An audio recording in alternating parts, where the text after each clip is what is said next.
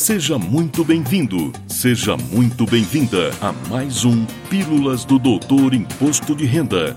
Dicas, orientações, notícias, informações úteis e conhecimento na dose certa.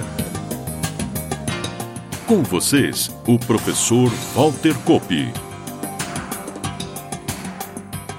Olá, vamos falar de imposto de renda. E como a confusão relativa ao prazo de entrega foi resolvida semana passada com o veto presidencial ao projeto de lei vindo do Congresso que transferia esse prazo para o fim de julho e, portanto, sabemos que até o próximo dia 31 de maio, todos que estão obrigados à entrega deverão transmitir sua declaração, é hora de abordarmos outros assuntos. Isso porque as atenções se voltam para as restituições, cujo cronograma está mantido e o primeiro lote será liberado no final deste mês. E não tem como não abordarmos a temida questão malha, pendência nas declarações entregues. E este é o assunto deste episódio. Começo por alertar a todos da importância de se acompanhar o processamento da declaração entregue. Isso vai poupar muitos aborrecimentos para você que entrega a sua própria declaração e, claro, ao profissional e escritórios de contabilidade com relação aos seus clientes. Por isso, se você não tem certificado digital, crie seu código de acesso e no Centro Virtual de Atendimento ao Contribuinte, o ECAC, lá na página da Receita Federal, na opção Meu Imposto de Renda, verifique periodicamente o extrato de processamento. Isso é muito importante, porque enquanto você estiver sob o aspecto tributário espontâneo, ou seja, não existir nenhum procedimento fiscal sobre o seu CPF, nenhuma intimação ou notificação de lançamento, você pode tomar a iniciativa de corrigir eventual erro, se for o caso, ou mesmo apresentar documentos probatórios da situação declarada. Importante, se você faz sua pesquisa e detecta que está retido em malha, essa retenção não tira sua espontaneidade, enquanto você não for intimado ou notificado. E se a questão é meramente de comprovação documental e você possui todos os documentos que provam o que foi declarado, você poderá se antecipar enviando, através de processo eletrônico, a documentação ao fisco.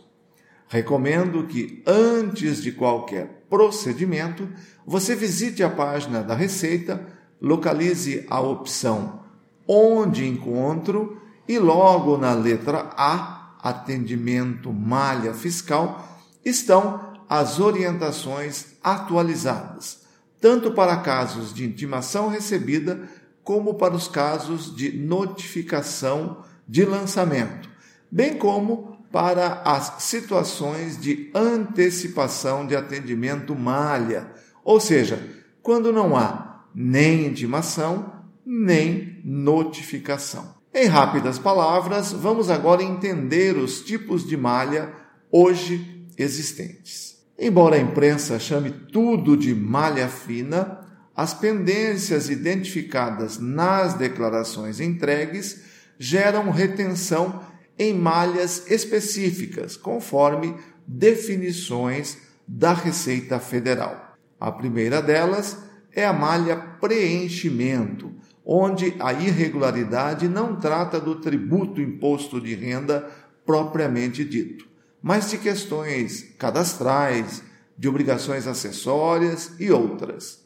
Um exemplo de malha preenchimento se dá quando um mesmo CPF consta como dependente em uma declaração e titular em outra, ou quando consta como dependente em mais de uma declaração.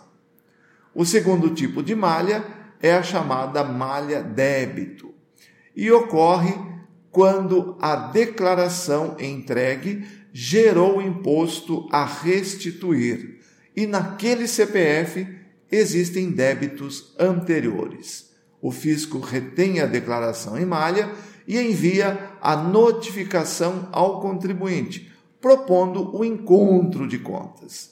E se não houver manifestação, em aproximadamente 30 dias ocorre a compensação.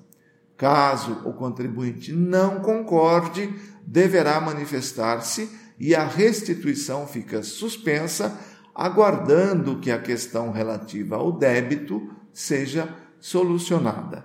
Mesmo quando um débito tem parcelamento negociado e está adimplente, vai ocorrer a retenção em malha débito. E por último, a malha mais temida por todos, que é a malha fiscal. E aqui, o motivo que mais leva contribuintes à retenção é omissão de rendimentos do próprio declarante e também de dependentes constantes de sua declaração. O segundo maior motivo de malha fiscal refere-se às despesas médicas, onde o fisco não consegue, via cruzamentos automáticos, validar as informações trazidas pelo declarante.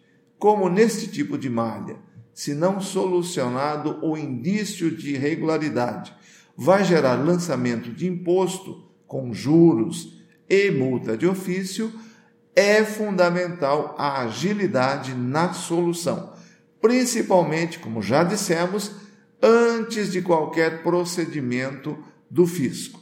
Tanto para o caso de intimação quanto para o caso de notificação, o atendimento se dá através do sistema online chamado e-Defesa, diretamente na página da Receita Federal, que gera o correspondente termo que será o documento básico para a geração do processo administrativo eletrônico com a juntada da documentação solicitada ou probatória para o caso de impugnação de um lançamento.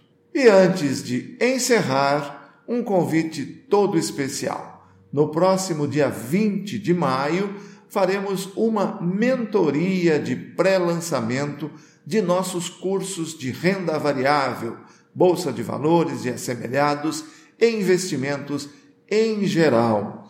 Visite nosso site doutorir.com,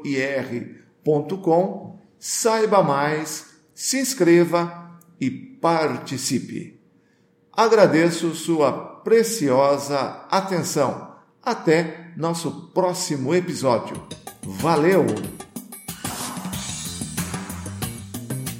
Na próxima semana tem mais Pílulas do Doutor Imposto de Renda.